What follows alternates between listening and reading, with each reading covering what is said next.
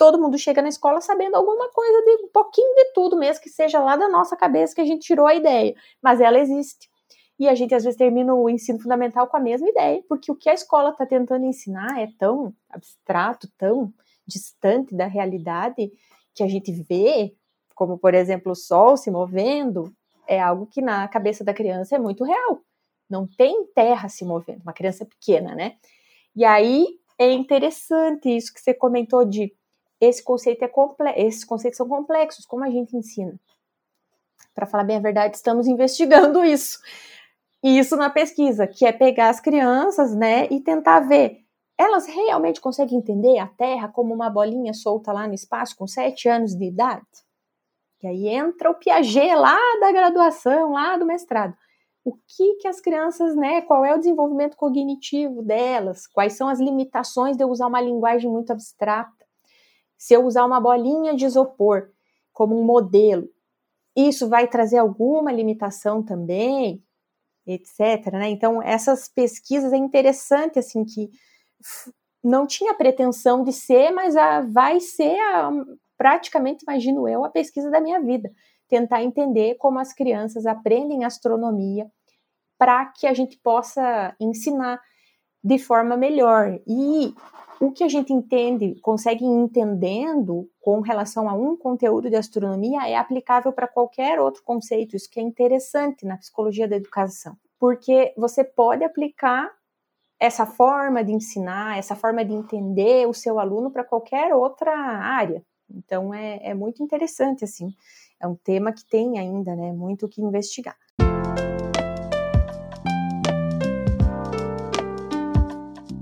Essa é Roberta Chiesa Bartelmeps, professora do campus Palotino da UFPR e do programa de pós-graduação em Educação de Ciências, Educação de Matemática e Tecnologias Educativas da universidade. Nesse episódio, ela conta como surgiu o seu interesse por ciência por astronomia e pela educação, da infância no Rio Grande do Sul até a chegada no interior do Paraná, em uma jornada que contou com o suporte da família, a descoberta do que era o mestrado e o papel que bons orientadores tiveram nesse percurso. Eu sou Robinson Samulak e o Fala Cientista Perfil é uma produção da agência Escola UFPR.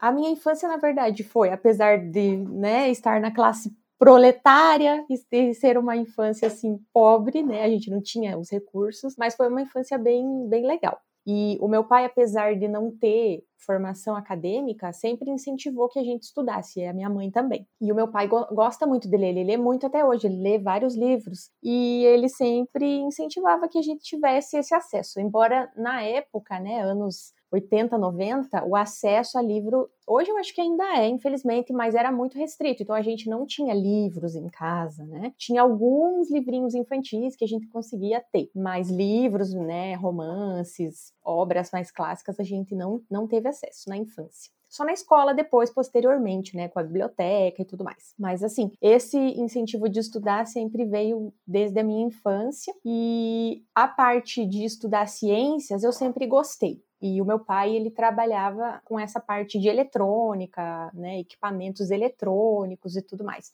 Então, é, era uma coisa que sempre a gente tinha, eu e meu irmão tínhamos contato com coisas, né, mais de mexer mesmo, oficina, sabe? Aquela coisa de ter equipamento eletrônico, ficar mexendo e tal. Então eu sempre tive essa curiosidade por ciências. E eu lembro de uma história engraçada que eu acho que eu tinha uns 11 anos e eu ouvi na televisão, acho que no Jornal Nacional, alguma coisa sobre astronomia. Sei lá, alguma coisa que tinha sido descoberta naquele momento. E eu falei assim: ah, eu quero estudar isso. É, pensei. Aí eu não lembrava a palavra que eu tinha escutado na, no, no, noticiário, e aí eu falei assim: ai, pai, eu quero fazer agronomia.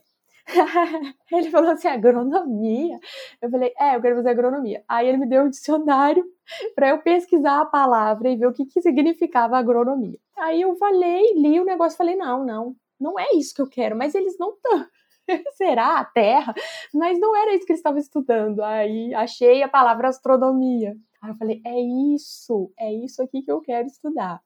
Então é sempre engraçado, assim, porque mesmo que a gente não tivesse muitos recursos e tal, ele estava sempre incentivando e falando, não, se você quer fazer, faz, né? Só que assim, na região, eu, eu sou de É, na verdade, eu sou de uma cidade chamada Cruz Alta, que é lá no Rio Grande do Sul, mas eu nasci e já me mudei para Passo Fundo, então eu sempre falo que eu sou de Passo Fundo. Então, Passo Fundo, lá no Rio Grande do Sul, e lá não tinha nenhuma universidade federal. Agora, a gente tem Universidade Federal, Instituto Federal, várias, né? E, claro, é, embora os meus pais me incentivassem a estudar e tal, tinha um pouco de machismo, assim, ali na minha família. Então, assim, a menina, sair, morar, estudar fora. Eu também fui criada muito nessa visão, então eu nem pensei, nem passou pela minha cabeça sair fazer uma universidade federal, porque era lá que tinha a possibilidade de estudar astronomia. Eu não sabia na época que se você fosse pelo viés da física, você também acabaria chegando né, na astronomia numa pós-graduação, mas não, não tinha esse conhecimento. Então eu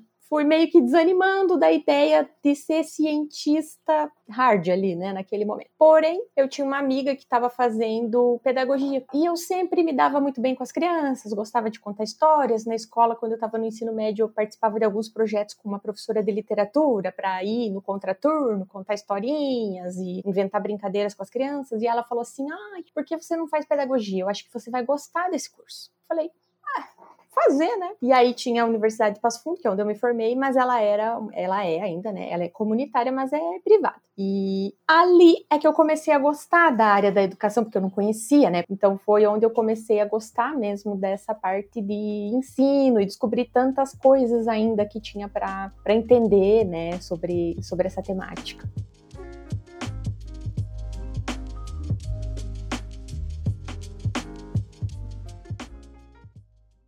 Eu lembro de uma colega no primeiro ano que falou assim: Eu quero seguir mestrado e doutorado. E eu lembro de pensar: para quê? e aí eu falei: Não, eu pensei assim: Ah, eu lembro que estava num grupo conversando e falei, eu acho que eu vou me formar e trabalhar na escola. Não sei o que eu vou fazer, não sabia. Então foi a iniciação científica. Naquele ano, foi logo no primeiro ano, mas acho que nos seis primeiros meses, eu já estava trabalhando em outro local que não tinha nada a ver com a faculdade, e eu recebi uma ligação da professora, que foi minha professora, que era a professora Solange Long, que trabalhava lá com as questões de alfabetização, analfabetismo, e ela falou, ela era, era minha professora no primeiro ano, e ela disse: Ah, Roberto, eu tenho uma bolsa de iniciação científica, e se você quiser, você pode ficar com ela. E aí eu falei: Eu quero. Eu lembro que eu estava no meu emprego ainda, daí eu virei para minha chefe e falei assim: Você pode me liberar às tardes eu ficar aqui só de manhã trabalhando, porque eu ganhei uma bolsa e eu não gostaria de perder. Aí ela falou sim, aí a gente se ajeitou lá e eu consegui. E foi ali, participando de eventos, eu participando é, de grupo de pesquisa, convivendo com pessoas que estavam fazendo mestrado, porque já tinha um programa de, de pós-graduação em educação lá, ainda não tinha o doutorado, mas já tinha o mestrado, que eu comecei a pensar, hum, eis uma carreira que eu gostaria de seguir, porque eu gosto de estudar, e aí eu pensei, quero ser professora universitária. Só que nada na vida é fácil. nada na vida é fácil. E eu gosto sempre de falar para os meus alunos: vocês pensam que a gente tenta as coisas uma vez e consegue? Às vezes sim, mas os mortais normais geralmente não. Então, quando eu estava terminando a graduação, eu já tinha clareza que eu queria fazer mestrado, só que lá era a área da educação. E nesse momento eu já tinha decidido que eu queria estudar ensino de ciências que era uma área que ainda estava recém começando a pós-graduação no, no, Brasil. Não tinha ainda programas como agora também lá tem, inclusive sou amiga da coordenadora, e tudo não existia. E a área da educação e a área de ciências, que era no caso lá a física, a química, elas não eram muito colaborativas naquela época ainda, sabe? Hoje a gente já tem muitas parcerias, mas na época assim, ou você é da educação ou você é das ciências. E eu era um, queria ser uma coisa híbrida lá, né? Queria levar a educação para as ciências e ver o que acontecia. Eu decidi, então, eu vou para Porto Alegre, que é a capital do, do estado, e vou tentar fazer mestrado na URGS, que é a Federal do Rio Grande do Sul. E aí, meus pais, coitados, né? Quebrei o coraçãozinho deles, saí de casa, fui, não tinha emprego, comecei a trabalhar, formada já a trabalhar como auxiliar administrativo júnior numa empresa, assim, ganhando um salário, que foi a primeira vez na minha vida que eu falei, meu Deus, o que dá você não conhecer a legislação? Eles me chamaram para trabalhar, ganhava 500 reais, 8 horas de trabalho. E eu falei assim, 500 reais, o apartamento que eu dividia com as meninas dava em torno de 390 tudo, o que sobrar eu uso para comer e tá bom, fui. A minha mãe me ajudou o primeiro mês, né? Minha mãe e meu pai me ajudaram o primeiro mês. E aí chegou no dia de receber o contra-cheque. Cheguei, subi lá em cima no financeiro da loja, peguei o contra-cheque. Eu acho que eu fiz uma cara tão assim de eu vou morrer de fome nessa vida, que o meu chefe falou assim: "Ai, Roberta, você não sabia que tem os descontos?" Eu falei: "Não, né?" Deu 370 e alguma coisa. Eu nunca vou me esquecer desses números, porque eu pensei, não vai dar para pagar as minhas contas.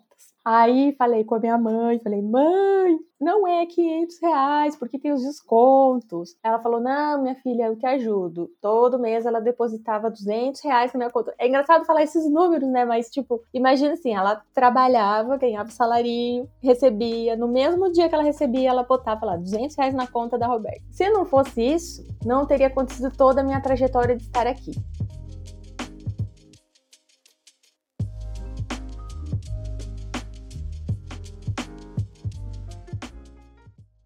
Quando eu fui para Porto Alegre, eu passei quase um ano lá e no último ano abriu um edital para fazer seleção de mestrado na Federal do Rio Grande, que é lá no extremo sul. Só que em Porto Alegre tinha um professor, que era o professor Roque Moraes, que ele trabalhava com educação em ciências. E eu tinha lido textos dele na graduação. E ele, na época, tinha sido professor na PUC do Rio Grande do Sul. E eu tentei fazer seleção na URGS, mas para a área da educação, e não passei duas vezes. Eu fiz a seleção do mestrado, daí eu, eu fiz como aluno especial e tal, mas era uma área muito específica de estudos culturais e realmente eu não tinha bagagem de leitura nem nada disso. Enfim, veio essa seleção em Rio Grande e na época o meu namorado era de Rio Grande. E aí eu, ele falou: "Ah, faz a seleção, qualquer coisa a gente tenta se ajeitar por aqui". Eu falei: "Meu Deus, vou tentar" escrevi um e-mail e tal. E o professor Rock não só respondeu o meu e-mail, como me disse: Olha, eu e minha esposa estamos chegando de viagem hoje à tarde, às 17 horas. Se você vier aqui, eu posso te receber e a gente conversa sobre o projeto. Eu falei: Meu Deus, né? Aí era perto da onde, inclusive perto da escola. Né? Nessa época em Porto Alegre eu já estava trabalhando numa escola de educação infantil. É saí daquele emprego dos 300 e poucos reais, fui para uma escola que não pagava muito mais, mas já era um pouco mais que 500. E aí fui. Era uma tarde quente, quente, quente. Desci do ônibus, andei não sei quantas quadras, cheguei lá na casa toda vermelha, suando. Fui super bem recebida. Ele já era um senhor, né? Ele já devia ter seus 70 anos, a esposa dele também. Eles me receberam muito bem. Falei da minha ideia de trabalhar com astronomia. E aí ele falou: Nossa, gostei muito dessa ideia, me fala do seu projeto. Enfim, combinei de mandar para ele dar uma olhada, mandei. E aí ele fez correções, catei todas, claro, reescrevi o projeto, fiz a seleção consegui passar, porque ele era colaborador, né? Ele atuava como colaborador no programa lá na FURG. E aí, nesse momento, mudei de novo, daí fui para Rio Grande. Mais uma vez, só que aí eu estava desempregada novamente e não tinha bolsa, porque eu tinha ficado, acho que, em quarto lugar na seleção e eram, acho que, duas bolsas naquela época para o programa. E aí, nos primeiros seis meses de mestrado, fiquei eu, graças novamente à família, só que dessa vez a minha sogra, meu sogro, né, que me acolheram na casa deles e falaram: não, tudo bem, fica aí. E as aulas eram durante o dia, não tinha opção de eu trabalhar. Só que depois de seis meses eu consegui a bolsa. E aí foi uma outra vida. Porque aí eu, eu falei para minha mãe assim, quando veio o e-mail da bolsa, né? Eu tava até lá em Passo Fundo, foi nas férias de inverno, eu, eu fiquei muito feliz, assim, falei, mãe, mãe, olha o que eu consegui, a bolsa, que coisa boa, a gente se abraçou. Foi assim, tipo, nossa, né? Uma festa, mal sabia eu que muito chão ainda tinha. Mas foi assim um dia muito feliz e, e, e simbólico também, porque eu estava agora entre aspas, né, recebendo para estudar. E aí eu pude começar a realmente me dedicar novamente, né, depois do IC, a ler, a escrever trabalhos, a ir em eventos, sabe, a participar de grupo de pesquisa. Só que eu, aí eu já tinha muito consolidado. Quero trabalhar na área da educação em ciências, quero ser professora universitária, eu sou Milena Figueira, atualmente sou mestranda na área de ensino de ciências e estou nos primeiros passos para a construção de uma pesquisadora. Mas tenho muito orgulho em dizer que a Prof. Roberta, ela faz parte dessa minha construção desde o início. Eu conheci a Prof. Roberta ainda na graduação, quando eu cursei uma disciplina intitulada Ensino de Astronomia. Eu já gostava de astronomia quando eu comecei a disciplina, mas assim a forma como ela conduzia as aulas, é o bom humor dela e, e claramente era visível o quanto ela gostava daquilo que ela estava fazendo. Isso tudo me encantou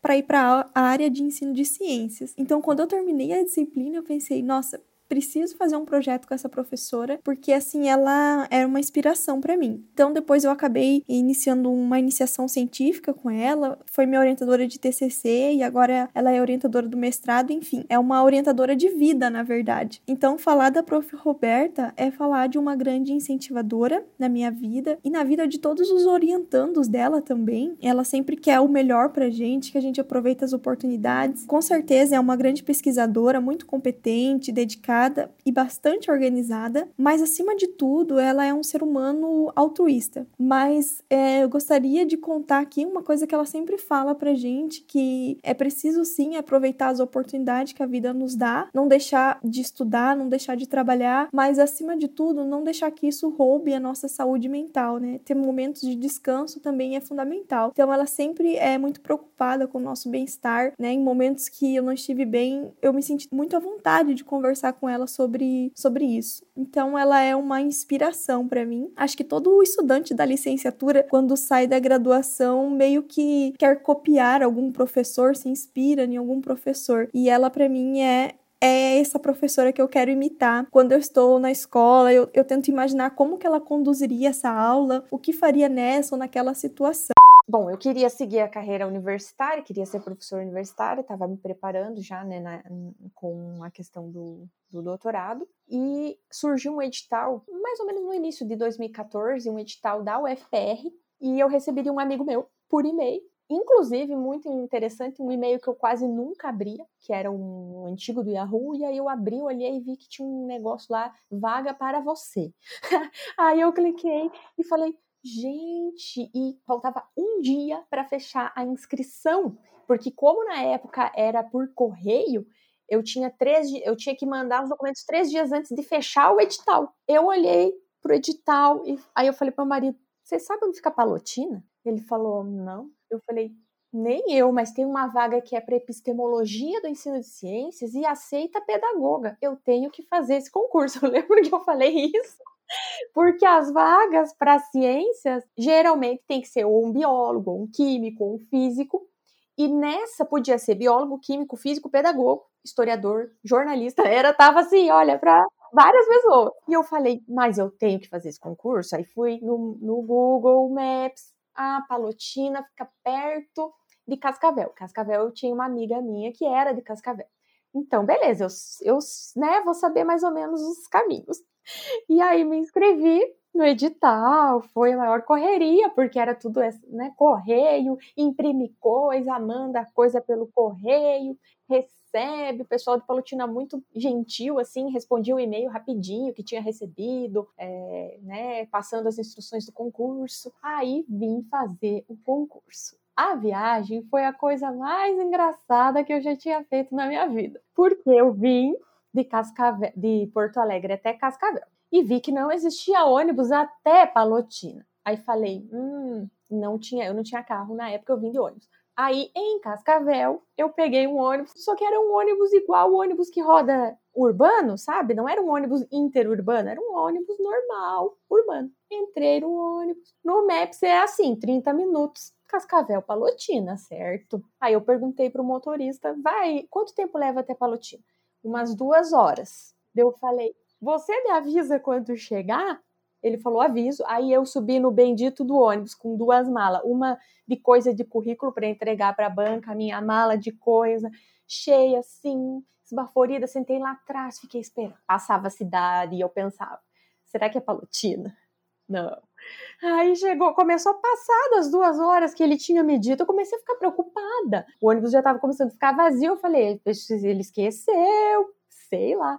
Eu falei, moço, onde que é Palutina? Ele falou, calma, moça, que já vai chegar. Passei por uma cidade é, próxima aqui, e aí eu falei, meu Deus, não chega Palotina. Começou a chegar em Palotina, uma cidade já um pouquinho maior que as outras, que é pequena, mas já é maior que as, que as pequenas ao redor. E eu falei, ufa, acho que é aqui. Aí cheguei, fui para a universidade, conheci, aí outro mundo, né? Porque eu estava acostumada com a capital tudo distante e, né, muita carro, pessoa, coisa acontecendo. E aqui era uma paz, uma tranquilidade, crianças brincando na rua, pessoas tomando chimarrão na rua.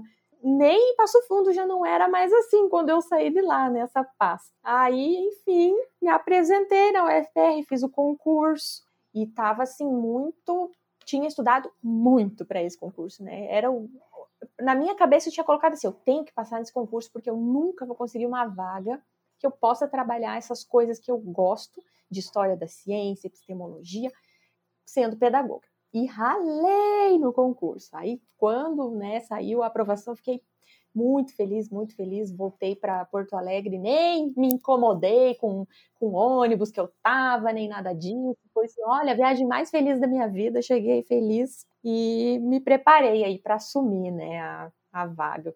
Eu sou a professora Loriane Trombini e meu primeiro contato com a Roberta foi em 2014, no momento em que ela prestou o concurso para ingressar como professora na Universidade Federal do Paraná. Eu fui banca avaliadora desse concurso junto com outros professores e eu nunca vou esquecer da prova didática. Na prova didática desse concurso, a Roberta chegou empoderada. Ela deu uma excelente aula sobre concepções de professores sobre o ensino de astronomia nos anos iniciais, impressionou os professores muitos físicos na banca, ficou em primeiro lugar no concurso para a vaga de ensino e epistemologia das ciências, porque ela demonstrou para a banca toda a sua competência enquanto profissional, cientista e professora. E ali ela já nos dava sinais da mulher forte e determinada que nunca se deixa levar pelo pensamento dos outros, pelos olhos dos outros, é uma pessoa que não tem medo. Eu lembro da Roberta entrando em sala com seu All-Star rosa e dando um show de aula. A Roberta é uma é um presente que a vida me deu, é uma excelente amiga. Eu lembro que quando fui organizar o concurso da Roberta, os professores mais velhos diziam: Olha, Loriane, é, você tem que pensar que quando você vai contratar alguém, você tem que.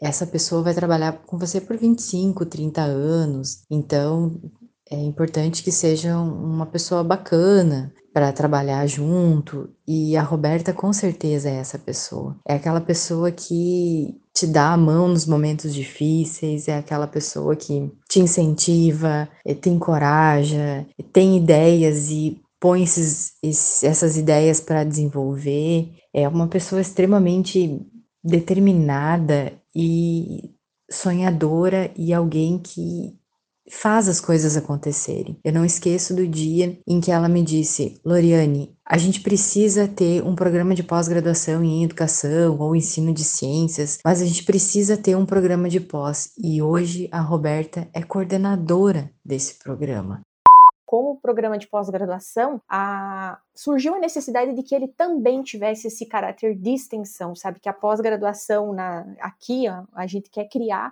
algo que não seja é, acadêmico puramente assim que vai fazer uma pesquisa para si mesmo. Então a gente pensou em criar um projeto de extensão que já fosse atrelado ao programa e que ações fossem pensadas para a comunidade. Então eventos, né, os alunos né, bolsistas do programa estão organizando ciclos de palestras e aí eles trazem temas que podem envolver qualquer pessoa da comunidade, a escola principalmente trazer os professores da escola para dentro do, da universidade. Na, claro que a gente também tem nossa intençãozinha no fundo de trazer alunos né, para o programa, mas também de que eles saibam o que está sendo feito. Porque a, agora, com a pós-graduação, eu comecei a perceber o quanto às vezes a comunidade ainda não sabe o que é feito na universidade, mesmo quem já tem um curso de graduação, quem já tem um diploma, às vezes ainda desconhece é, o funcionamento da universidade, desconhece as coisas que a universidade pode proporcionar. E esse projeto em especial tem trazido resultados legais muito interessantes, porque a gente conseguiu, é, pela Pró-Reitoria de Pesquisa, uma bolsa técnica para uma aluna que é graduada em biologia fazer ações específicas no laboratório de ensino.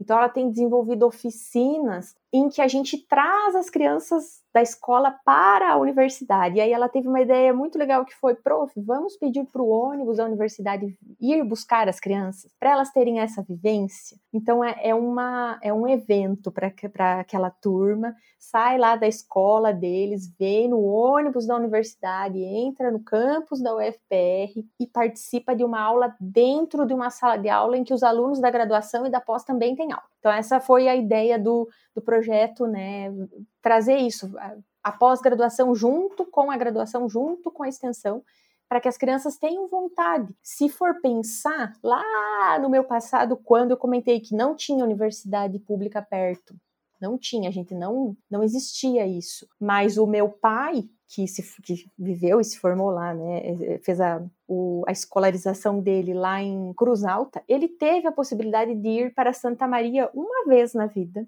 para visitar uma universidade federal. E nesse nessa visita ele ficou encantado e aí ele me contava dessa visita e principalmente do planetário. Sabe, eu acho que assim, tudo a gente começa a pensar, né? Ah, olha, por que, que eu gosto de astronomia? Que, né? Das vivências da infância, das coisas que, que o meu pai me contava, minha mãe iam falando e despertando esse interesse. Então, essa pessoa não teve possibilidade de ir para a universidade, de cursar uma graduação, mas incentivou que seu filho sua filha fizesse. Então, hoje eu tento incentivar, junto com os alunos, eu vejo que eles têm muito isso de incentivar que as crianças da cidade, principalmente das escolas públicas, vejam que é possível estarem aqui dentro, que é possível, hoje é possível eles estarem, né, a classe trabalhadora estar na Universidade Federal é possível e a gente precisa que isso continue acontecendo, continuemos ocupando esse espaço que é nosso, né? Então, eu acho assim que a extensão faz isso. Às vezes parece, ah, será que eles vão ter, né? E se eles não quiserem, não tem problema. Pelo menos eles tiveram essa vivência, pelo menos eles estiveram dentro do campus.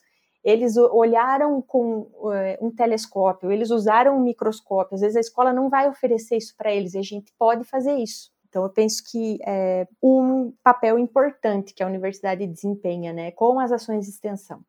Meu nome é Thiago Ventura, sou professor aqui da UFPR do setor Palotina. Trabalho no Departamento de Educação, Ensino e Ciências, com as áreas de ensino de ciências e ensino de biologia. E eu conheço a professora Roberta desde o ano de 2020, quando eu iniciei as minhas atividades aqui no setor como professor efetivo. E desde o início eu atuo em colaboração e em parceria com a professora Roberta, porque quando eu cheguei, a professora Roberta era responsável de disciplinas como didática das ciências, história e filosofia da ciência, divulgação científica, áreas de formação de professores com as quais eu tenho trabalhado e venho desenvolvendo pesquisas ao longo da minha formação acadêmica, né, tanto em nível de mestrado de doutorado. E a partir do momento que encontrei a professora Roberta, Uh, estabelecemos uma parceria aí, porque ela também desenvolve pesquisas nesse campo de atuação né, no campo da educação em ciências, voltado para a área de ensino de astronomia, e eu voltado para a área de educação em ciências e educação em saúde. Mas durante a pandemia,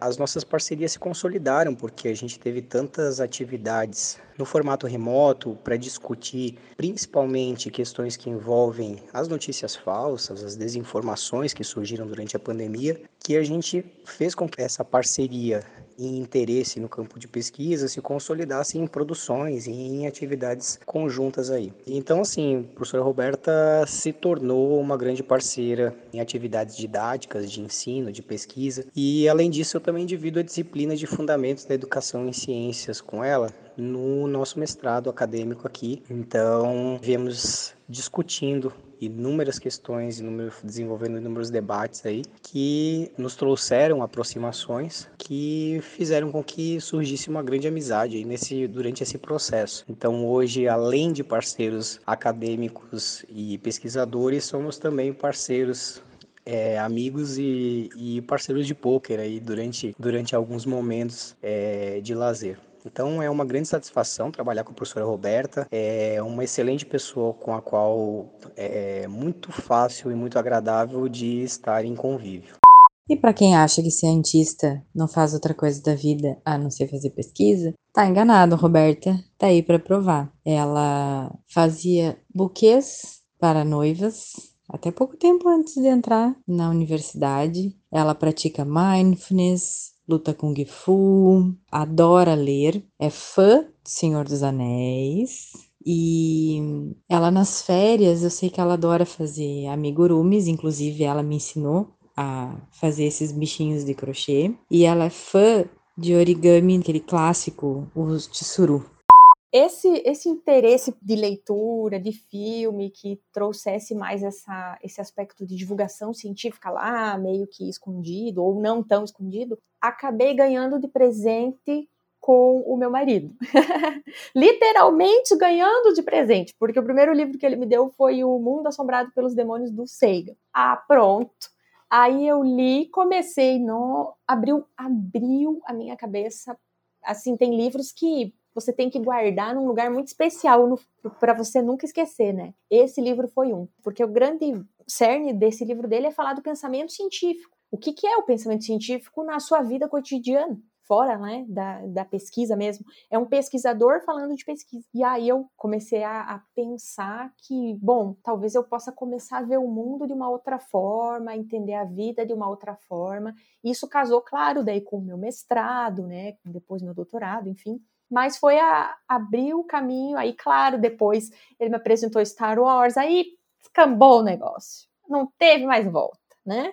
Aí eu assisti, mesmo os que todo mundo odeia, né? Mas eu, foi os primeiros que assisti, eu, que história legal, eu quero conhecer mais. E aí comecei depois por conta própria, agora não tem mais fim, eu começo a ler. E aí saiu Duna recentemente, eu fui ler Duna, amei Duna. Aí Asimov eu já leio há muitos anos, eu conheci o Asimov, foi o primeiro que eu conheci por conta de um professor de computação lá na graduação que falou no tal do Asimov. Ele falou: Ah, sabiam que as três leis da robótica foi criada por um cara que nem era é, da computação não conhecem, ele era mais assim descontraído, né? O Asimov e tal. Eu fui lá na biblioteca, quem é esse Asimov? Achei um livro que falava do Asimov.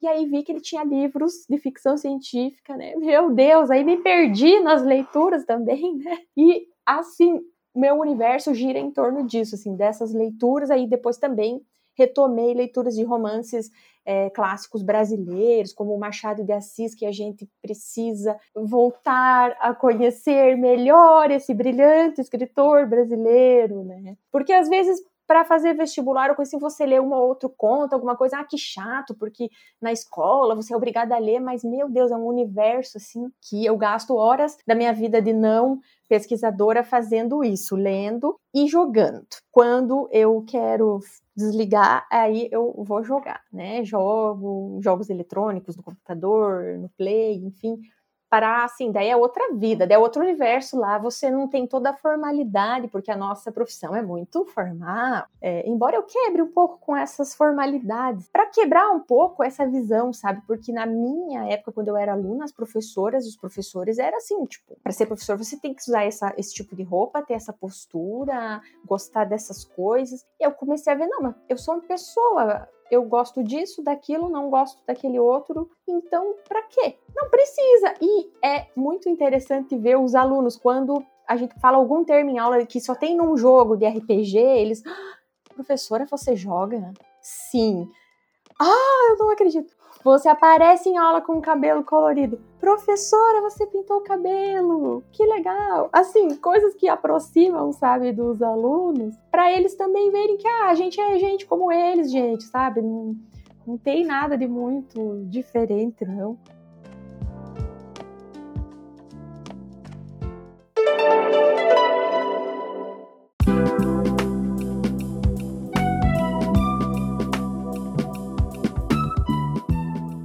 Eu sou Robson Samulak, responsável pela produção e apresentação deste episódio. A edição e a identidade sonora são de Ângelo Biasi, aluno do curso de música aqui na universidade, e Shirley Coles, jornalista da agência Escola, é a responsável pela supervisão e revisão dos episódios. Este podcast é uma produção da agência Escola UFPR e vai ao ar sempre na segunda segunda-feira do mês. Até o próximo Fala Cientista Perfil.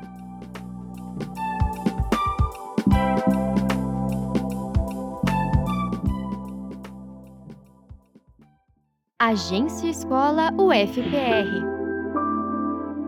Inspire Ciência. AE